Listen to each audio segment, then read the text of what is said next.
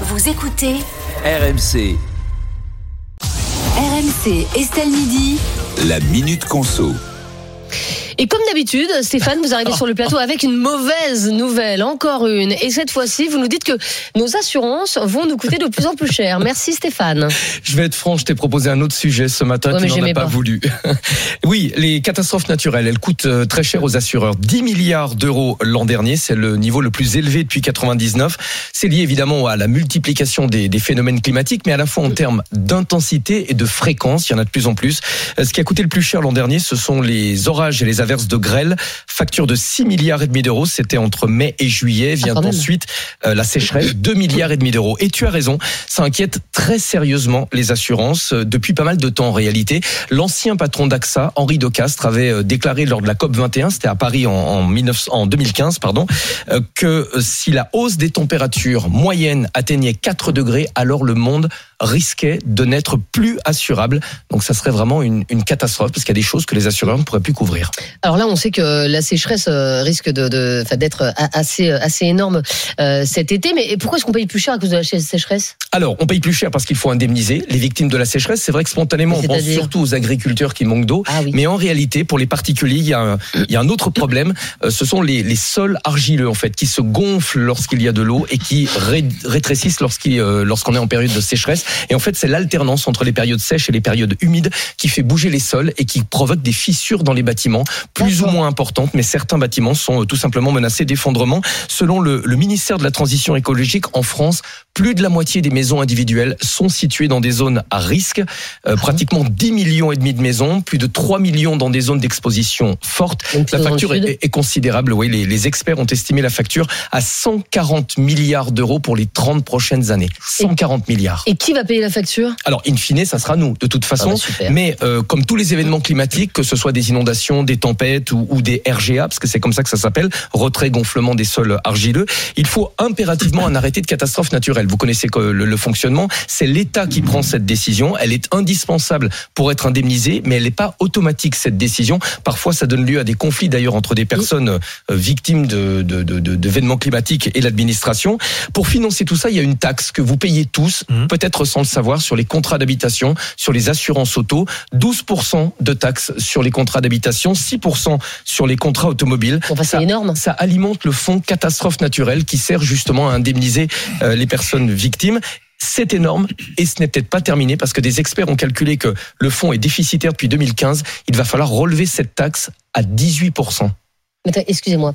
Euh, quand vous habitez par exemple, dans une zone, euh, voilà, à- où il y a beaucoup de sécheresse, vous ne payez pas plus cher que quelqu'un qui n'habite pas Non, dans cette c'est le zone principe de l'assurance en fait. C'est euh, tout le monde paye Solidaire. pour Répartit le indemniser risque. les autres. Mmh, Voilà, on, on mutualise le risque. C'est le principe risque. de l'assurance. Même si, on va être honnête, le tarif Que Rémi de qui habite dans le Nord, bon bah la taxe sécheresse, si vous voulez. Euh, Oh a non, pour on rien. est en alerte rouge, c'est stress. Ouais, il a dit. Ça dépend Mais bien de sûr que si, du sol. Mais bien, évidemment. Enfin, ta maison n'est pas fissurée, je veux dire. euh, Mais non, parce qu'elle est pas construite sur un sol argileux, mais, on est en sécheresse les agriculteurs euh, cet été ont euh, énormément souffert dans le Nord. Bien sûr. Mais là, c'est des assurances professionnelles. Ça n'a rien à voir avec des assurances euh, habitation, euh, par exemple. Mais, mais euh, au final, donc, les tarifs des assurances vont, vont augmenter, mais de, de, de combien? Alors, ça va être considérable. hein. Tout le monde a fait bah, ses calculs. Euh, le coût des catastrophes naturelles pour les assureurs, il est estimé à 143 milliards d'euros en France uniquement sur la période 2020-2050. Euh, c'est euh, c'est considérable. 43 milliards juste pour la sécheresse, c'est trois fois plus qu'au cours des, des 30 années précédentes. La Banque de France a fait ses calculs. Elle estime dans un rapport que les contrats d'assurance vont devoir augmenter de 130 à 200% d'ici à 2050. Ça veut dire que dans le pire des scénarios, 200 200%, ça veut dire multiplié par 3. Oui. Ça veut dire que le prix des assurances va tripler d'ici 2050, avec évidemment un risque particulier pour ceux qui sont situés euh, dans des zones à risque, à la fois en termes d'inondation, de glissement de terrain, de sol argileux. L'autre conséquence, c'est qu'on va devoir payer plus cher la construction pour se protéger. On sait que pour éviter les glissements de terrain ou les mouvements de sol, il faut aller... euh, très profond euh, Mhm. pour poser les fondations d'une maison jusqu'à la roche.